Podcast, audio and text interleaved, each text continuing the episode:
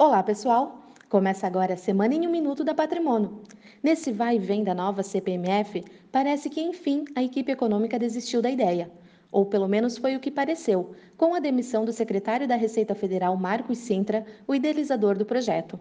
Agora, o ministro Paulo Guedes orientou sua equipe econômica a elaborar formas de acabar com os privilégios nessa reforma tributária que está por vir.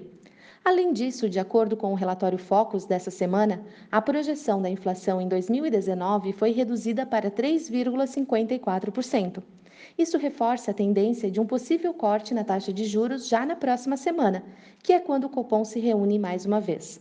Lá fora, o presidente do Banco Central americano sinalizou novos estímulos à economia do país e já fala em novos cortes da taxa de juros, porém de olho na guerra comercial com a China. Estas foram as principais notícias dessa semana. Um ótimo final de semana e até a próxima sexta-feira.